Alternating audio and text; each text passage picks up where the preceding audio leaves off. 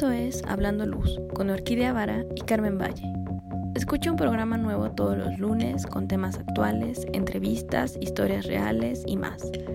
Comenzamos.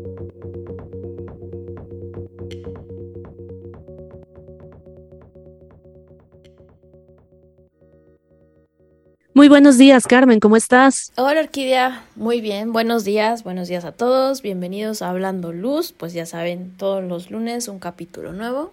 ¿Tú cómo estás, Orquídea? Pues más o menos porque me acabo de torcer el hombro, pero fuera de eso, perfecta. Cansada, pero perfecta. Muy bien. Pues ya saben, como todos los lunes iniciamos aquí en Hablando Luz con un tema nuevo y hoy tenemos a un invitado que nos visita desde Baja California una parte muy al norte de nuestra República Mexicana. Así que, pues bueno, vamos a presentar la orquídea. Sí, pues mira, él, así primero te digo todo lo que he hecho, luego ya vemos cómo se llama, ¿no?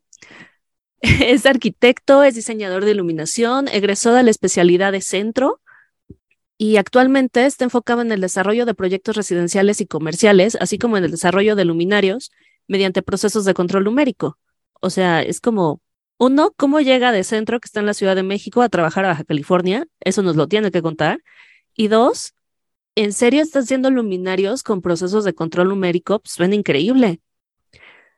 Entonces, bueno, más allá de eso, pues vamos a hablar como de la exploración de la materialidad y la luz, qué, qué onda con él, qué onda con su despacho, lo que está haciendo ahorita. Él, él está en IL Design Studio, y bueno, pues vamos a recibirlo. Él es Iván Corona. Iván, ¿cómo estás? Cuéntanos, ¿qué onda contigo y la luz?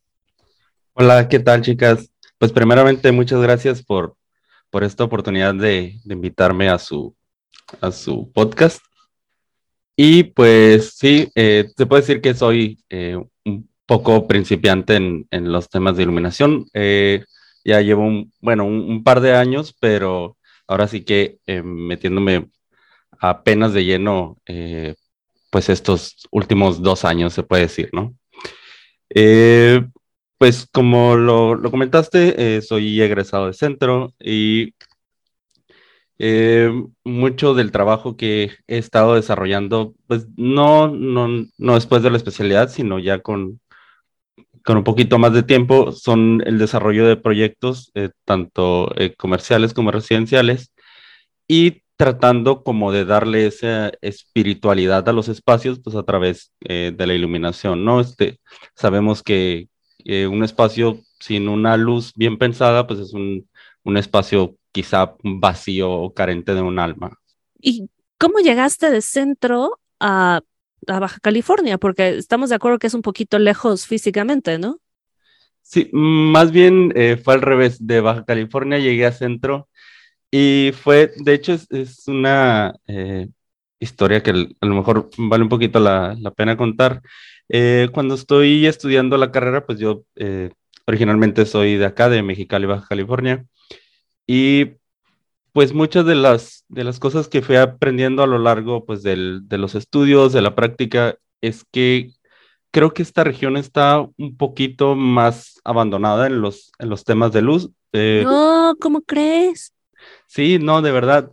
Y pues bueno, eh, sabemos que, también México a, nivel eh, global está pues un poquito, eh, un poquito descuidado, ya, ya en los últimos años agarró un poquito de ritmo, pero sí este, siento que en, en lo académico el tema de iluminación está pues un poquito rezagado en esta zona.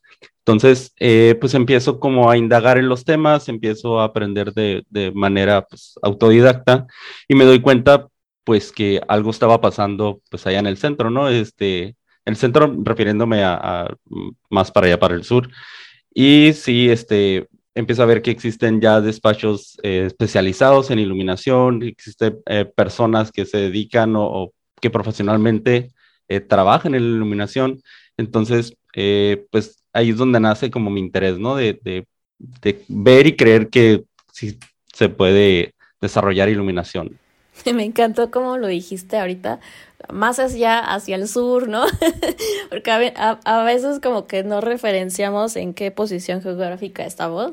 Pero bueno, o sea, eh, para los que nos escuchan desde afuera, pues México sí es un territorio extenso. Entonces, Iván, hagan de cuenta que está en la punta así del norte, eh, Orquídea está al centro, yo estoy un poquito más al sur, pero sí estoy muy pegada a Orquídea. Y después nos vamos más hacia el sur, que es la península de Yucatán, que ahí es otro, otro, este, otro mundo, ¿no? También de la luz. Cancún, Tulum, ¿no? Toda esa zona. Entonces, eh, lo padre de esto es que Hablando de Luz no solo está enfocado en una zona, ¿no? Sino que vean todo el territorio que estamos abarcando. Y entonces ahora Iván nos está hablando desde la otra punta y el extremo de la República Mexicana. Y pues nos está contando esto, ¿no? Pero a ver, Iván, o sea, pensándolo así en situación geográfica, por eso eh, suena un poquito la, la pregunta. Tú estás muy pegado a Estados Unidos, más que nosotras. y aún así tú visualizas eso, ¿no? Del tema de la luz y su carencia por allá, por esas zonas. Sí, sí, eh, de hecho, ese es otro, otro tema eh, muy particular. Estando nosotros tan pegados a Estados Unidos, eh, existe como esa uh, interrogante, ¿no? Porque si en Estados Unidos hay un interés grande en, por llevar los proyectos de iluminación o por llevar grandes proyectos con eh, excelentes eh, estudios lumínicos y eh, desarrollo en iluminación, porque nosotros, estando tan pegados aquí a la frontera, no tenemos o, está un poquito rezagado ese tema, ¿no? Entonces, sí ha habido pues un, un poquito de análisis y hay algunas cosas que me he dado cuenta, sobre todo en esta región, que hace falta como impulsar, ¿no? Entonces, también de ahí nace mi interés por, por ir a estudiar, ir a ver qué es lo que está pasando en, otras partes de México y pues traer como ese conocimiento de esta zona para pues poder desarrollarlo un poquito más. Súper, está increíble que, que digas, yo me voy a aventurar, no del otro lado del mundo, pero sí a una zona que, o sea, que investigas y que dices, aquí se ve que hay movimiento. Y bueno, cuéntanos, ¿cómo fue el regresar a casa? Pues creo que al principio fue, un poquito eh, difícil porque de hecho el, ver, conocer, eh, saber todo lo que estaba pasando y regresar y, ver como, como este, eh, esta región un poquito en pañales es de, wow, hay, una gran oportunidad aquí, ¿no? Pero también pues existe como cierto, mm, digamos, como un cierto bloqueo hacia empezar a aplicar nuevas cosas. Yo creo que, también tiene que ver mucho con eh, el tipo de estudios eh, que están llevando a cabo los proyectos pues, más grandes aquí. Están, digamos, como eh, llevados a cabo por personas que están muy enfocadas como en lo tradicional y que a lo mejor les da un poquito de miedo enfocarse como en, cosas diferentes, ¿no? Entonces, digo, es, es uno de los, de los factores que, que me he dado cuenta que suceden pues en esta parte. ¿Qué es lo, lo tradicional? Lo mencionas como algo importante aquí ahorita que comentas esto. Lo tradicional es que un ingeniero eléctrico que hace luz y pone un foco al centro del espacio. Un poquito esa parte de llevada a cabo por, por los ingenieros eh, eléctricos, digo, sin, sin despreciar esta profesión porque tiene un, un, campo pues maravilloso pero eh, también tiene mucho que ver con eh, muchas de las cosas como se hacían hace años, se siguen haciendo y se siguen, se siguen eh, solucionando de la misma manera, sin, sin darle como esa importancia a que el espacio, digamos, puede ser como diferente a través de la luz, ¿no? quieren o, se piensa que los espacios deben ser solucionados de, de una manera como muy uniforme, eh, de una manera quizá calculada, pero eh, de una eh, forma como muy, muy simple o muy, digamos, sin esa expresión que nos puede dar la, la iluminación. Bueno, pero yo creo que todo esto viene más allá de una um, solución que tú puedas llegar a algún lugar y que te enseñen la solución técnica, como que tiene que ver más con lo, repito, yo sé mucho de historias, con las historias que nos contamos, con las cosas que vivimos, con todo lo que hay, con toda la teoría y, nuestra ideología sobre el cómo diseñar. Porque igual pasa en arquitectura, ¿no? O sea, tú dices, este, bueno, ya leímos que eres arquitecto, Entonces, pues, eh, así como en arquitectura muchas veces nos centramos en materiales en vez de en el ser humano, creo que también pasa en iluminación, ¿no? Y creo que lo, lo interesante de estas escuelas es que más allá de darte las soluciones, o bueno, hablo de estas escuelas porque son ya muchas escuelas alrededor del mundo que se están dedicando al estudio y diseño de iluminación desde diferentes enfoques. Y creo que más allá de que darte soluciones técnicas, nos están enseñando a pensar y a ver la luz y la iluminación desde un ángulo nuevo. Sí, claro, claro. Entonces tú estás trayendo esta nueva visión a la parte de, como a tu ciudad, ¿no? al, al círculo en el que te estás moviendo. Sí.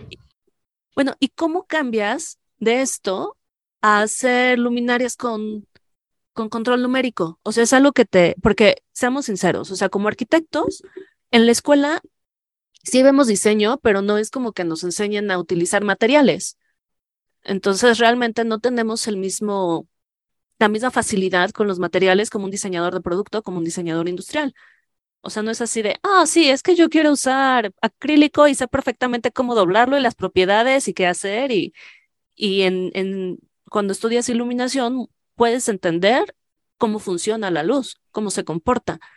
Pero esta parte de ya aventurarte a hacer un objeto, ¿cómo llega? Ok, también es un, hay un tema, anécdota eh, bastante interesante. Yo creo que también desde, creo que desde antes de, la carrera o de llevar a cabo o, del acercamiento ese que tuve con arquitectura, eh, siempre me interesó el pues este efecto, ¿no? De, cómo el no tener algo y luego eh, tener algo totalmente diferente con la luz o el hecho de encender un interruptor y, que el espacio cambia, siempre ha sido como, como algo que te genera una sorpresa. Entonces, eh, desde muy chico, eh, empecé también como a meterme en temas de electricidad. en la secundaria yo llevé pues un, eh, digamos, como un estudio técnico de, como de electricista. Entonces, siempre estuve como muy involucrado en, en estos temas de, de instalaciones eléctricas.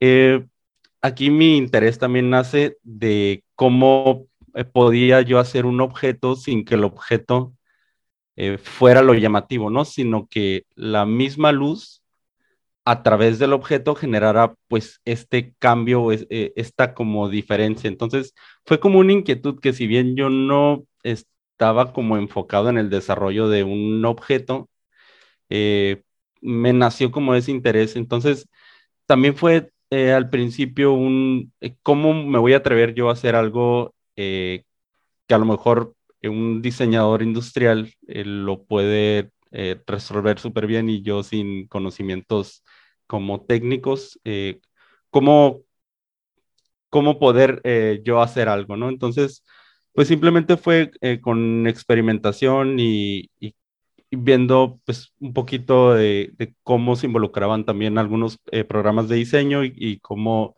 podía yo generar a lo mejor algunas piezas a través de corte láser, a través de corte con, con, máquinas de CNC. Y también empecé como a experimentar, ¿no? también eh, fallando un poco en ese sentido, eh, a prueba y error, ¿no? Entonces eh, me di cuenta que podía quizá ofrecer algo más que un objeto y que podía buscar como esa materialidad que te podía, que pudieras generar pues a través de la luz, ¿no? Como dándole como un, un, alma a un objeto. Ok, entonces tú estás eh, haciendo la equiparación de la luz con el alma, tanto del objeto como del objeto arquitectónico, ¿no? Es lo que he escuchado a lo largo de la entrevista. Sí, eh, más que nada porque siento que un objeto, un espacio sin luz es realmente no se puede ver, ¿no? Eh, es como haciendo como, como dices tú, la comparación, es como como tener algo vacío, algo que no pues, tiene como que no te puede transmitir a lo mejor cierta emoción o cierto tipo de sensaciones. Entonces, siempre me gusta también manejar como la luz, como, como eso que le puede dar alma o eso que, que le puede dar un cuerpo a un espacio. Ok, interesante. Digo, porque hay muchísimas Bueno, no hay muchísimas, pero hay otros enfoques con respecto a, a esto que estás hablando. Entonces es interesante ver el tuyo. Sí, a mí me hace eh, mucha inquietud, por ejemplo, es, a, partir de cuando estás experimentando a, este nivel de, de crear algo, ¿qué, ¿qué, te inspira? O sea, a partir de dónde nace la curiosidad o el desarrollo de decir, bueno, hoy voy a crear este objeto em, en base a qué, o sea, a el espacio o cuál es tu punto de partida para poder empezar a, crear este tipo de, de objetos o el jugar con los colores, con los materiales, qué es lo que te inspira cuando lo vas a aplicar a pues algún proyecto o simplemente lo estás haciendo como una oportunidad de observar qué sucede. Ok, eh, me parece también interesante eh, compartirlo porque son dos maneras. La primera es eh, enfocado como en el, en el espacio y, la otra es enfocado en el objeto. Y pues curiosamente las dos usan de, de maneras parecidas, pero a la vez distintas. En el caso, por ejemplo, del desarrollo de los espacios, creo que me me llama mucho la atención el, por ejemplo, el hecho de cómo nosotros estando en un espacio, en una hora en específico, el espacio pues tiende a cambiar, ¿no? Tiende, a cambiar a lo largo del día. Pero también, o sea, no, no solo cambia como con esta eh, cambio de temperatura de color, de que al inicio del día podemos tener pues como una temperatura muy cálida, eh, a mediodía una temperatura pues un tanto más fría y al atardecer pues eh, un poquito más cálida de nuevo, ¿no?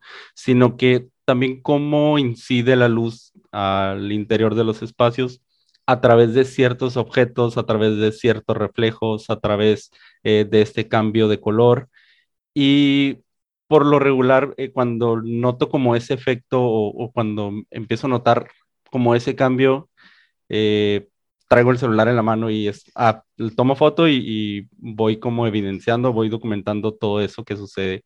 En el caso de los objetos pasa algo también muy particular porque eh, sucede con la mayoría de los objetos que nosotros tenemos en nuestra vida cotidiana, ¿no? Sea, no sé, un, espejo, un un pedazo de plástico o cualquier cosa. Entonces, cómo estos materiales van interactuando pues entre sí, pero a veces sin que nosotros provoquemos esa interacción, ¿no? Sino que sucede porque por la ventana entró un rayo de luz, le pegó un objeto que era, no sé, de color rojo y eh, causó un, un efecto de reflejo, pero también había este, una mesa de vidrio, digamos, y también crea como esta refracción. Entonces, también estos eh, efectos trato de documentarlos cada, cada que los vemos, ¿no? Porque en realidad siempre suceden en, en nuestro día a día, pero es hasta que realmente los observamos cuando nos damos cuenta o cuando somos conscientes de este tipo de cambios. Em, pero creo que todo esto que nos estás diciendo de cómo empiezas a observar la luz alrededor y cómo los diferentes materiales empiezan a modificar la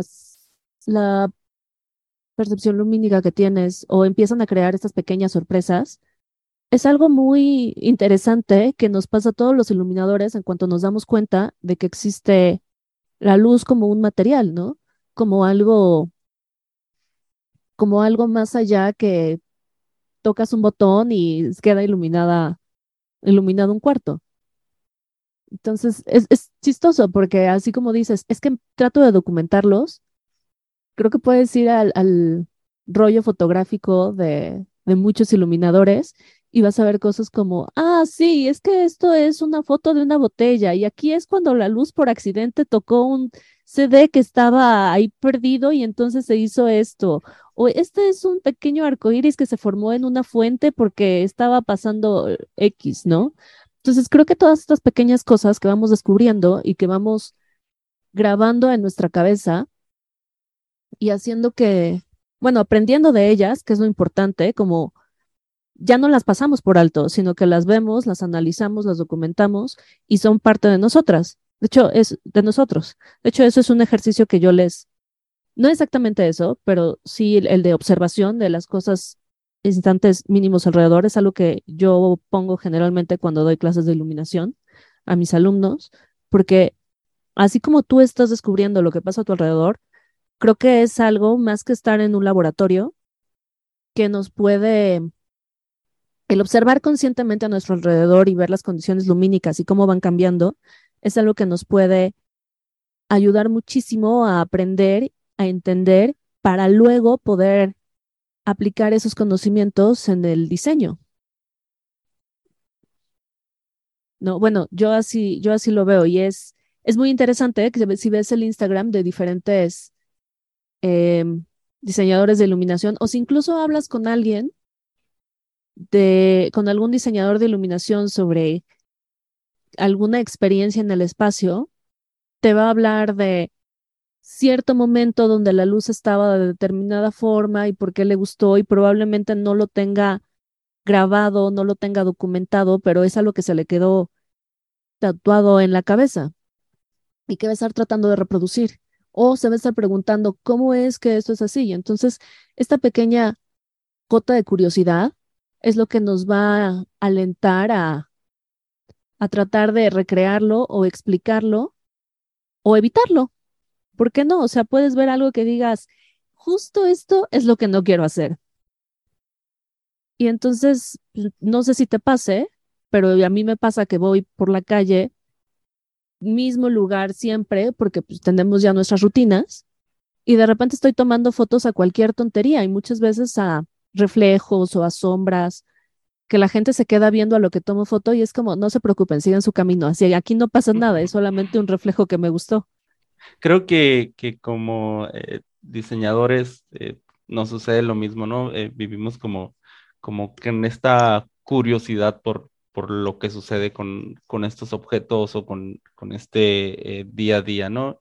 Y también me parece gracioso que lo menciones porque hace unos días un, un amigo que está totalmente fuera del, del, tema de arquitectura, diseño, de iluminación, eh, me dice, oye, pero eh, ¿qué, ¿qué, es lo que quieres como mostrar en tus fotos? ¿Qué, qué es, o sea, ¿por qué le tomas a eso? ¿Por qué? No, no entiendo, la verdad.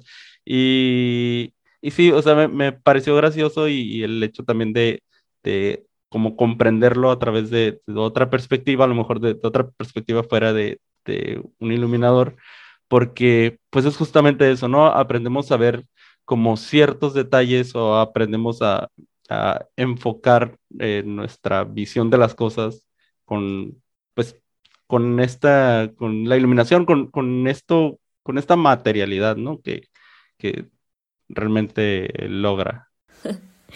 Sí, es cierto lo que dices, Iván. A veces es, nos preguntan, oye, ¿por qué le tomas a eso, no? Pero es realmente eh, esa capacidad que tenemos de poder ver, ¿no? De poder mirar a través de inclusive el celular, ¿no? La, la herramienta, ya se vuelve una herramienta, eh, entonces pues fijas ese momento, ese instante, y tal vez no se vuelva a repetir, o tal vez sí, o tal vez no, y se repite de otra forma, a lo mejor en otra hora del día, eh, o como, no sé, si pasó alguien más, este, o en otra época del año. Pero sí, muchas veces el, el, tema de la experimentación es un, es un tema que, que creo que siempre ah, debe, debería de ser la, la, primera etapa por la cual tú eres eh, curioso, ¿no? Y a través de esa curiosidad, justo tú has podido aplicar esa herramienta para, para avanzar en otras cosas más creativas, como ya es materializar eso en un objeto que te permite a ti seguir este, inventando, ¿no?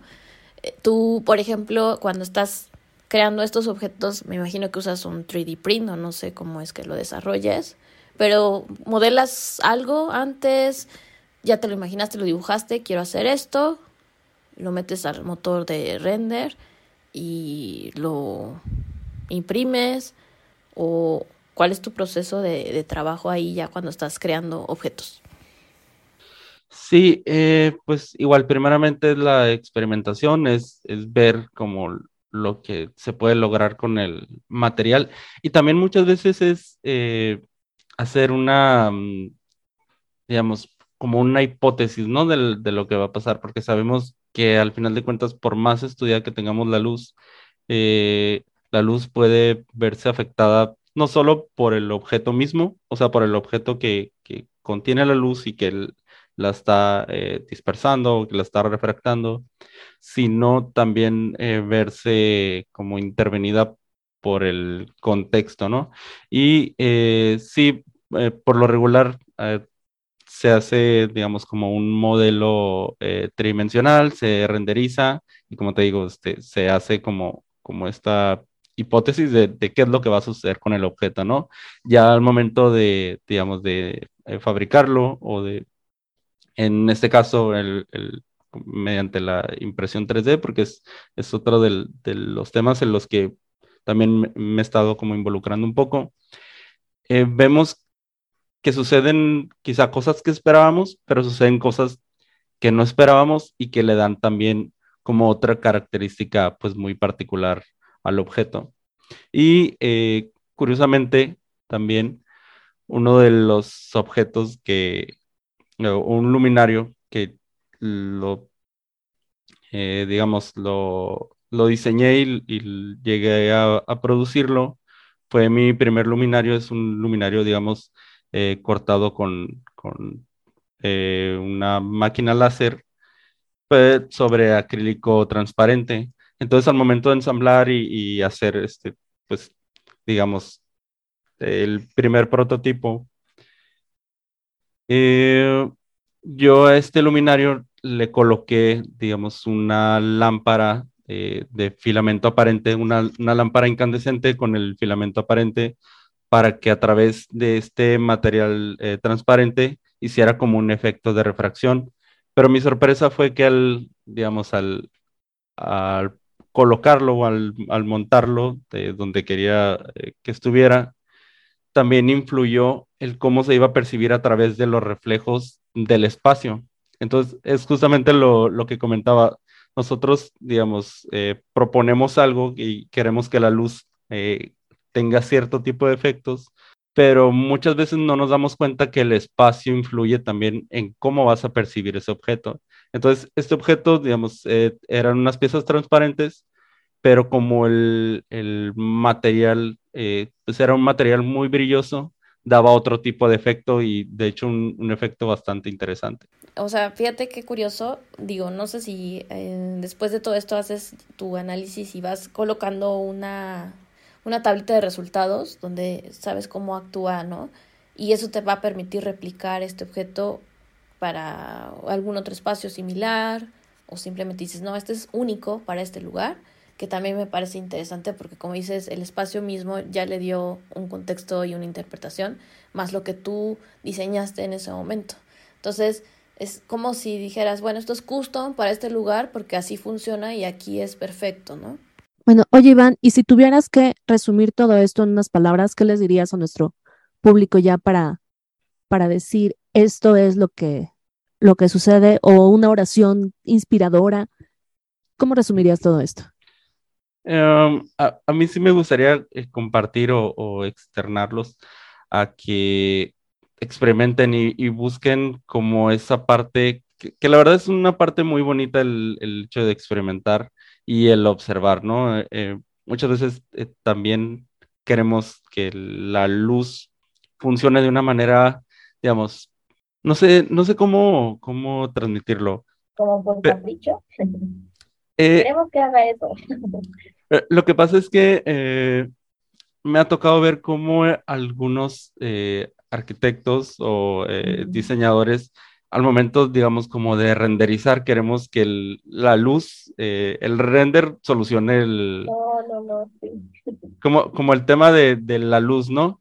Y pues de repente notamos como que ciertas cosas, ciertos errores o, cosas que pasan, ¿no? Entonces yo creo que el experimentar, el observar, el saber cómo es realmente cómo actúa la luz sobre ciertos materiales en específico, eh, nos va a ayudar también a entender cómo solucionar los espacios y no cómo dejar que, digamos, los programas de diseño nos solucionen la iluminación, ¿no?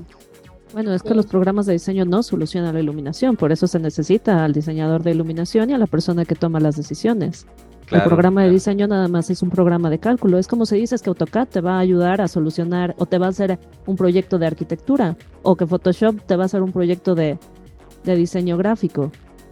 Claro, exactamente. Bueno, entonces Iván, porfa, recuérdanos tus redes.